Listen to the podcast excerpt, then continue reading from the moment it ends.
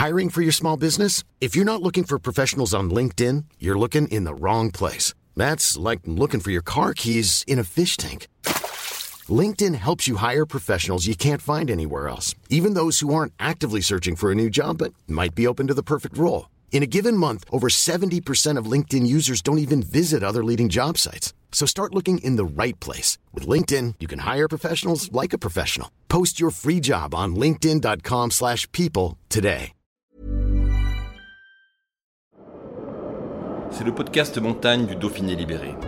Les interviews et les récits, les légendes de l'alpinisme, les champions de ski, le jour où tout a basculé, les grandes et les petites histoires, les exploits et les expéditions, mais aussi les drames, les sagas, les inventions et les pionniers. Voici Histoire d'en haut.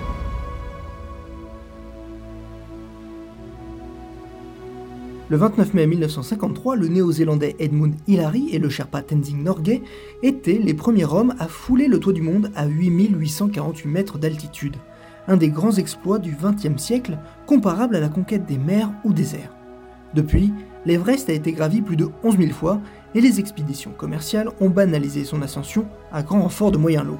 Mais en 70 ans, les nouvelles générations de Sherpas ont pris en main leur destin. Là où leurs grands-parents étaient confinés au rang de porteurs, ils sont aujourd'hui guides ou patrons d'agences florissantes. Tendi Sherpa appartient à l'élite de ces professionnels, l'un des 73 Népalais formés selon les standards internationaux. À moins de 40 ans, il a réussi l'ascension de 21 sommets de plus de 8000 mètres, dont 14 fois l'Everest. Dénonçant l'amateurisme et la surfréquentation des voies classiques en Himalaya, il appelle le gouvernement népalais à réduire le nombre de permis et à réserver l'accès au point culminant de la Terre aux alpinistes entraînés. Rencontre chez Glénat à Grenoble à l'occasion de la sortie de sa biographie écrite par la journaliste suisse Flore Ducet. Un reportage d'Antoine Chandelier.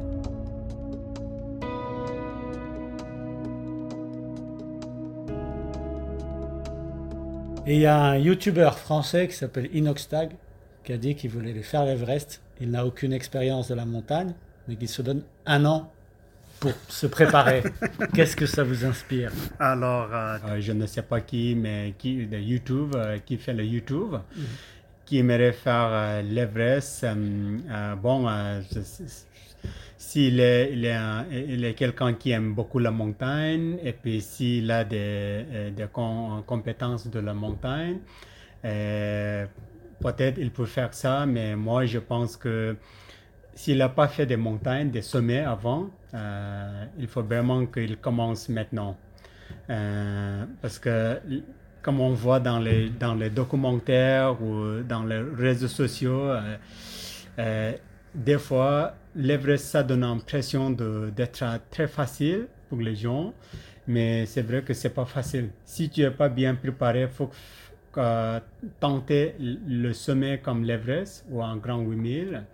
Euh, si tu n'es pas bien préparé, tu vas aussi euh, euh, poser problème pour les autres alpinistes. Ça peut être un danger pour, pour les autres expéditions. Ça, ça va ajouter aussi plus danger, danger, dan- danger pour les, les autres alpinistes. C'est pour ça, euh, moi, je ne sais pas qu'est-ce qu'il a comme euh, compétence, qu'est-ce qu'il a comme entraînement? Euh, si euh, il a déjà fait plusieurs euh, 6000 déjà, et si euh, il a, moi je, je dis tout le temps, il faut vraiment faire un, un 8000 avant de venir faire l'Everest, parce que ça lui permet de vraiment contrôler lui-même comment il est, s'il a la compétence pour faire l'Everest ou pas.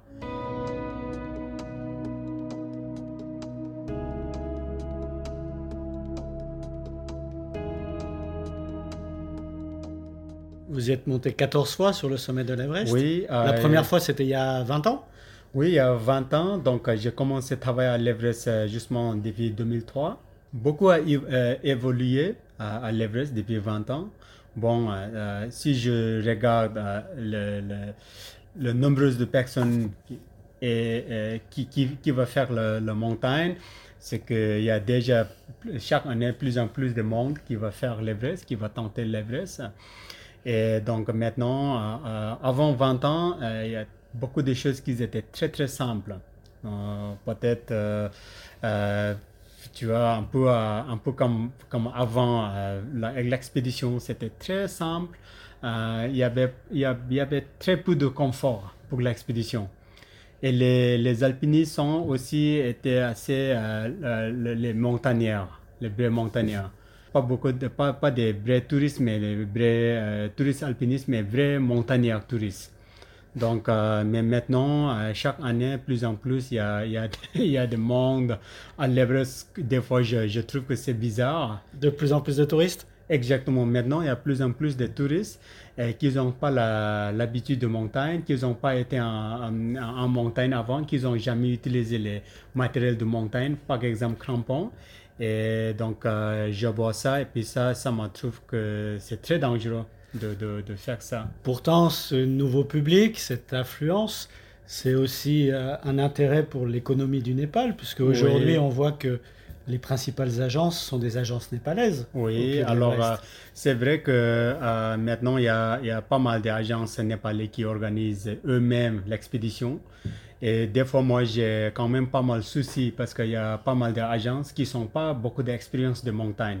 Ils sont très bons devant l'ordinateur. Ils savent les techniques pour attraquer des clients pour faire l'Everest, mais eux-mêmes, ils n'ont jamais été en montagne ils n'ont jamais touché la, glace ou la neige. Donc, euh, ça m'a étonné et ça m'a fait un grand souci pour le futur parce que quand il fait ça, euh, s'il manque, euh, comment dire, hum, comme il manque beaucoup de compétences et d'expérience pour, pour, pour, la montagne, il va aussi mettre son équipe de pas ou de guide en danger quand il accepte des clients sans l'expérience. C'est pour ça, moi, je dis tout le temps, pour les clients, quand vous demandez le programme de l'Everest ou un 8000, vous pouvez tout de suite savoir s'il a la capacité ou s'il a la compétence de montagne ou il est focusé, il a plus d'intérêt sur le business ou sur la sécurité. S'il demande qu'est-ce que qu'est-ce que votre qu'est-ce que c'est votre expérience de montagne? Bon, ça c'est très bien parce que Afke, euh, ça veut dire qu'il est il est plus intéressé sur votre expérience de montagne avant de venir à l'Everest. Mais s'il il est tout de suite sur le, euh, prix, il dit ok, euh, vous venez vous, ça, ça c'est free. S'il commence à négocier sur le prix, mais pas sur l'expérience de montagne, pour moi, moi je dis que ça il faut vraiment oublier.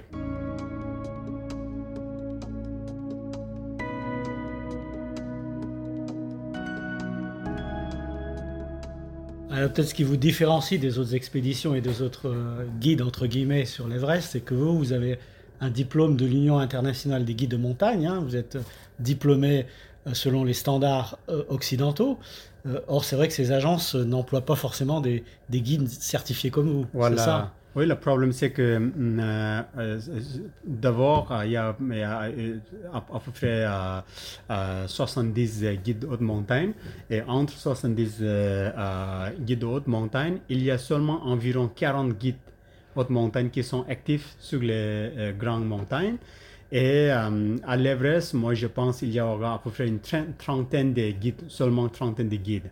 Donc on n'a encore pas assez de guides, mais en même temps, euh, l'agence, euh, comme ils, ils font, euh, ils organisent expéditions avec prix beaucoup bas, ils n'arrivent pas à, payer au guide. Un guide UAGM. Guide UAGM. Mhm. donc, avec un guide un petit peu ce qu'on appelle du dumping. Hein, exactement. Il, donc, suivant, c'est un chèque pas qui accompagne 5 sites 6 ou 10 clients. D'accord. Ils ont peut-être quelques années d'expérience de montagne, mais ils n'ont pas l'expérience sur la technique s'ils ont besoin.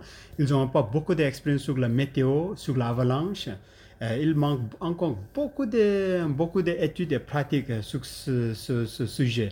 Donc, euh, euh, c'est pour ça, s'ils arrivent à, avoir un guide de haute montagne, c'est vrai que le guide haute montagne, il, peut, il, il, il sait beaucoup comment il faut décider et, puis pour avoir aussi la compétence. Mais le problème, c'est que le guide, il, doit, euh, il voudrait savoir avec qui il va travailler depuis euh, une année à, l'avance. Mhm. par, exemple, pour moi, si une agence qui m'a demandé de, de l'accompagner, de accompagner un, client pour lui à l'Everest, moi, je voudrais savoir déjà cette année qu'est-ce que c'est son, euh, qu'est-ce que c'est l'expérience de mon client?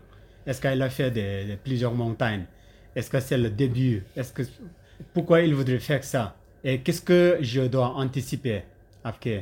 Euh, si je je sens pas confortable parce que c'est trop dangereux, je dis non, je vais pas. Euh, je vais je vais pas aller avec. Alors vous l'avez dit, en 20 ans, euh, il y a la clientèle qui a évolué. Hein, de plus en plus de personnes qui ne sont pas formées, qui ne sont pas Oui. des vrais alpinistes, mais plus des touristes. De plus en plus de confort hein, au camp de Oui, base. Maintenant, il y a le. Wi-Fi au camp de base. Voilà, Wi-Fi au Et beaucoup d'hélicoptères. Est-ce que ça fait débat, ces hélicoptères qui passent euh, Oui, euh, c'est vrai que euh, des fois, ça nous euh, dérange. le- le- le hélico- beaucoup de mouvements de hélicoptères en montagne comme ça. Parce que quand même, c'est une montagne sacrée. et puis, c'est une montagne très spéciale. Il faut, il faut rester un peu paisible. Euh, donc, un des problèmes, c'est que d'abord, tout d'abord, euh, euh, l'Everest, juste depuis quelques années, il y a eu beaucoup de monde parce que euh, frontière Tibet est fermée pour euh, pouvoir le aller versant chinois, le hein, ouais. chinois. Et donc, il y a maintenant tous les, les gens qui voudraient faire l'Everest, ils voudraient venir côté Népal. Et puis euh, maintenant, euh, comme il, euh, il expect, euh, comment dire, anticipe ou il demande plus en plus confort au camp de base. Maintenant, les gens, des fois, ils voudraient venir au camp de base. S'il est un peu malade, il va descendre en hélicoptère en bas. Après, il va refaire un hélicoptère au camp de base. Donc, il y a beaucoup de mouvements hélicoptères. Et moi, j'ai le doute. Euh, heureusement, jusqu'à maintenant, j'ai euh, personne qui a pris le hélicoptère depuis camp de base au camp. euh, dans vos expéditions à vous dans mon, mon expédition, mais euh, j'ai le doute qu'il y a quelqu'un compagnie, il peut même euh, emmener des gens depuis, des clients depuis camp de base à d'eau en- par hélicoptère. À de, et, de- et- et d'eau. à Et 6500 mètres. 6000, 6300 mètres. 300 mètres. Et ça, c'est quand même dangereux pour l'altitude. Et en même temps, euh, parce que tu vas mettre tout le monde en danger avec le mouvement de plusieurs hélicoptères dans le vallée, parce que c'est quand même assez euh, serré entre deux, euh, entre deux grandes montagnes. Tu dois passer sur le glacier cascade de Kumbu. Et avec le mouvement de hélicoptère et le bruit qui fait ça, qui fait le bruit que- euh, créé par le hélicoptère, ça peut aussi affecter le, le mouvement du glacier. Ça veut dire que pas, pas à cause de, de climat, mais euh, avec le, comment dire, eco sound, on dit. Euh, avec l'écho et le, le bruit, parce que c'est tout fermé, et le- le- avec le bruit, ça fait, ça fait euh, des fois euh, problème dans les glaciers. Donc, ça peut créer aussi des avalanches et, et- et tomber de, de glace. C'est pour ça, de temps en temps, je trouve que c'est assez dangereux quand il y a le hélicoptère qui passe beaucoup dans les Alors, glaciers. Pour tout ce phénomène hein, de surfréquentation, de banalisation de l'Everest, Oui. euh, vous vous appelez à une régulation. Euh, concrètement, qu'est-ce que vous demandez et euh, quelles sont les démarches? Oui, alors euh, pour, pour l'Everest, maintenant, surtout nous, les guides de montagne de Népal, on, on est depuis, depuis presque trois ans, on a commencé à discuter beaucoup entre nous, avec votre association hein votre association et entre nous les guides pour euh, avoir une base pour, euh, euh, pour conseiller à le gouvernement. Et chaque année, on a aussi des représentants de gouvernement au, camp de base de l'Everest qui s'appellent Legend Officer. Donc avec eux, nous, on transmet beaucoup de messages. On dit, ça c'est quand même beaucoup. Il y a beaucoup de choses au camp de base, il y a beaucoup de monde sans le- sans l'expérience et euh, trop de mouvements de hélicoptères. Et beaucoup de compagnies, ils n'ont pas l'expérience d'organiser expédition. Et donc euh, maintenant, l'idée c'est de, euh, pas seulement l'idée, mais ça c'est mon grand mission. Pour moi, grande mission c'est de vraiment euh, forcer le gouvernement de Népal de limiter le nombre de personnes à l'Everest. Ce ne sera pas pour cette année. Ce ne sera pas, sûrement pas cette année, mais euh, quelque chose qu'on a, euh, euh, demandé à le gouvernement, c'est sur le, euh, le- les déchets euh, en montagne.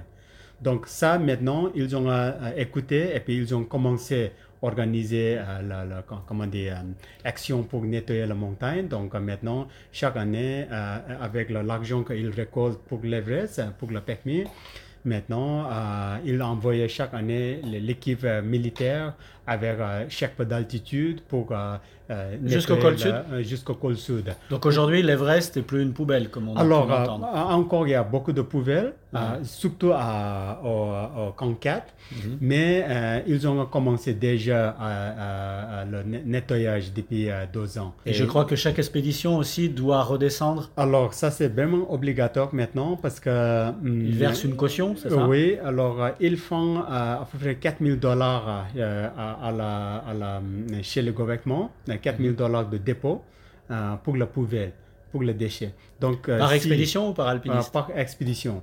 Donc, si tu amènes pas des déchets, après, euh, et puis s'il y a quelqu'un qui boit et puis il dit, Mhm. alors il a fait ça, après, après c'est, euh, il va foncer de l'argent. C'est le Sagarmatha PCC, hein, c'est ça Euh, ça- SPCC, oui. Ouais. Et maintenant, SPCC sont basés au camp de base. Mhm. Ils, sont, euh, ils sont situés au camp de base et puis ils contrôlent beaucoup sur le, sur le poubelle, sur Mhm. les déchets. Ils sont beaucoup stricts.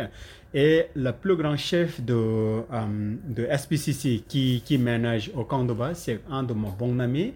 Donc, j'ai beaucoup discuté avec lui comment on va, on va euh, régler ce problème de déchets en montagne. Et euh, moi, comme mon première expédition à l'Everest, c'était euh, pour nettoyer la montagne, pour nettoyer l'Everest. Vous aviez 19 ans. Euh, J'étais 19 ans.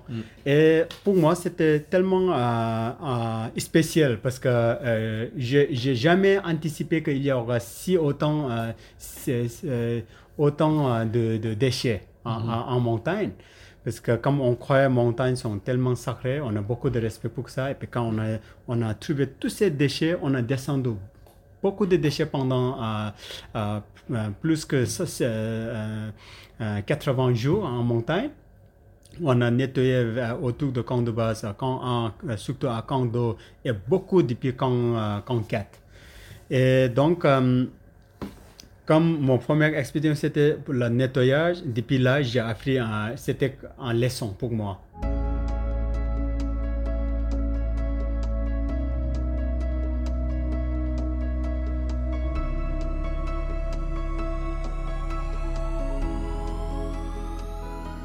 Alors il y a, il y a un, un alpiniste népalais qui est aujourd'hui très connu, même mondialement connu, c'est Nirmal Purja, oui. euh, qui incarne à la fois ce phénomène où maintenant les, les montagnards népalais ont Oui. pris en main leur destin et sont les patrons maintenant sur le toit du monde. Mais il incarne aussi euh, ce business de l'Everest, ces, euh, ces moyens importants, l'hélicoptère, l'oxygène. Voilà, Et puis les records, puisqu'il a fait très vite euh, les 14 8000, mais bon, il a aussi pris l'hélicoptère. Qu'est-ce qui vous inspire, Nimsdai Ah, wow. Pour moi, euh, bon, il est un très bon copain, moi, très bon ami. Euh, Qu'est-ce qu'il a fait? Ça m'a impressionné aussi. Mais euh, je vous dis qu'il a une un philosophie de montagne totalement différente que, que moi. Totalement différent. Vous Ça êtes plus proche de l'alpinisme occidental, vous, êtes un peu proche. Oui, alors moi, je, je suis beaucoup plus proche avec le- l'expédition euh, occidentale parce que hum, presque depuis le début de mon expédition, j'ai travaillé tout le temps avec les, les, les- les compagnies occidentales. Et puis euh, maintenant, il y, a, plus en plus de, Népalais qui, euh, qui, qui euh, organisent expéditions.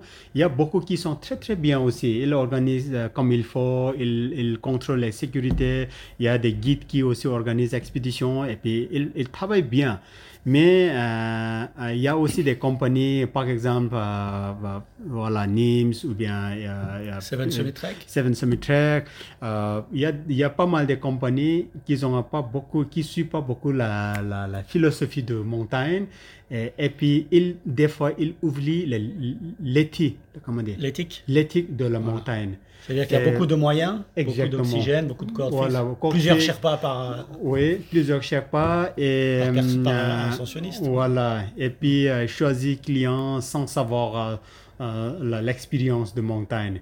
Et des fois, qu'est-ce que je m'inquiète ou bien fait m'a m'a faire un peu peur, c'est que quand des fois Nims dit giving up is not in the blood, not in my blood.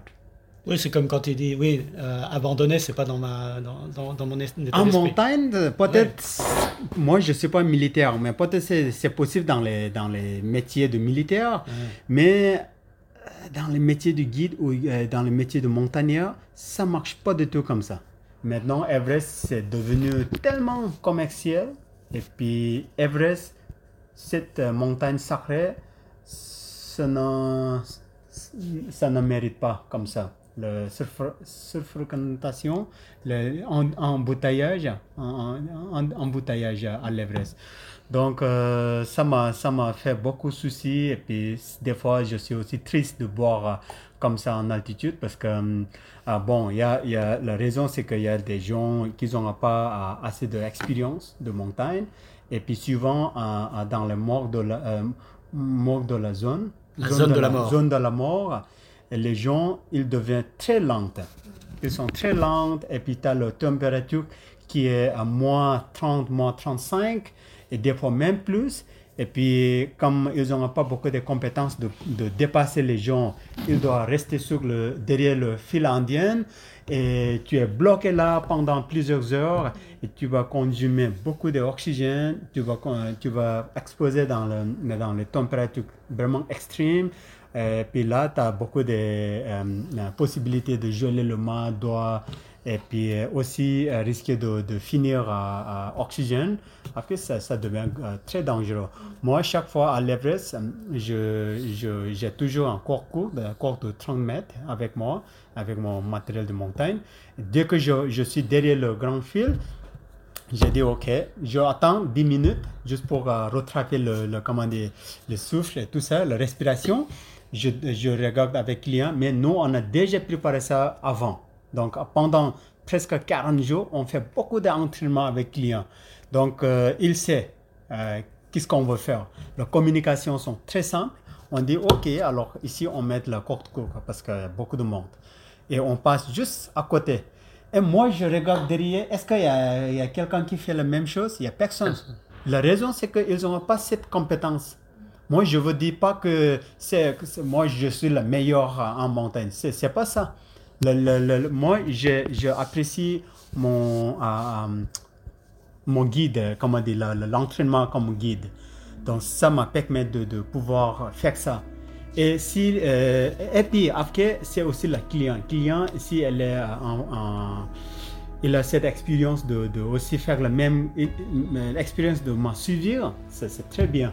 Mais il y a beaucoup de clients qui n'ont jamais été en montagne. Peut-être ils ne peuvent pas faire, pas m'en suivre. Ah c'est pour ça y a plein de choses à, à évoluer et il faut vraiment changer.